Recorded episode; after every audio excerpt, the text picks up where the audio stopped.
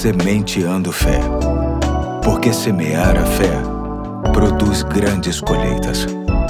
Olá, aqui é o Pastor Eduardo. Hoje é quarta-feira, dia 28 de setembro de 2022, e muito me honra compartilhar com você o novo ponto da série Jesus, o Pão da Vida, que tem como texto básico João 6,48, uma pequena frase de Jesus que diz assim: Eu sou o pão da vida. Hoje pretendo tratar o que está escrito no verso 35 de João 6. Diz assim: Então Jesus declarou: Eu sou o pão da vida, aquele que vem a mim nunca terá fome aquele que crê em mim nunca terá sede. Mais uma vez, vale ressaltar que estamos diante de uma metáfora. Aqui, Jesus está dizendo a um grupo de pessoas que, mais do que o pão que Deus enviou no passado ao povo de Israel para matar a fome física deles, ele, Jesus, veio do céu para matar a fome da alma de todas as pessoas que crescem em Deus. Vale ressaltar a grande importância desse assunto. Em muitos aspectos, vemos as pessoas preocupadas muito mais com a alimentação do corpo, algo muito sério, pois, como nos diz a máxima, muito do que somos e do que sentimos está relacionado com o que comemos para o corpo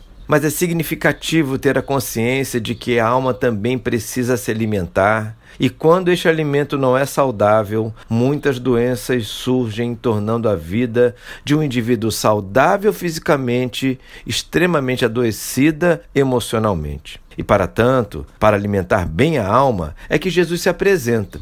E por que ele seria este alimento tão saudável? Primeiro, porque nele encontramos o plano perfeito de salvação eterna para todo aquele que nele crê. E isso faz bem a toda pessoa. Segundo, porque nele encontramos amor incondicional que nos recebe independentemente de quem somos e do que fizemos. Em Cristo, somos aceitos como filhos de Deus sem qualquer discriminação. Terceiro, porque nele encontramos poder para nos libertar de toda a vida enganosa. Pois em Jesus aprendemos os valores de Deus para a vida, os propósitos de Deus para a nossa existência e os caminhos de Deus que, uma vez percorridos, hão de nos trazer felicidade mesmo em meio a tanto caos. Em quarto e último, porque nele encontramos sentido para a vida, que resulta em alegrias e satisfações reais e equilibradas que nos trazem o melhor entendimento da vida, das pessoas e das coisas.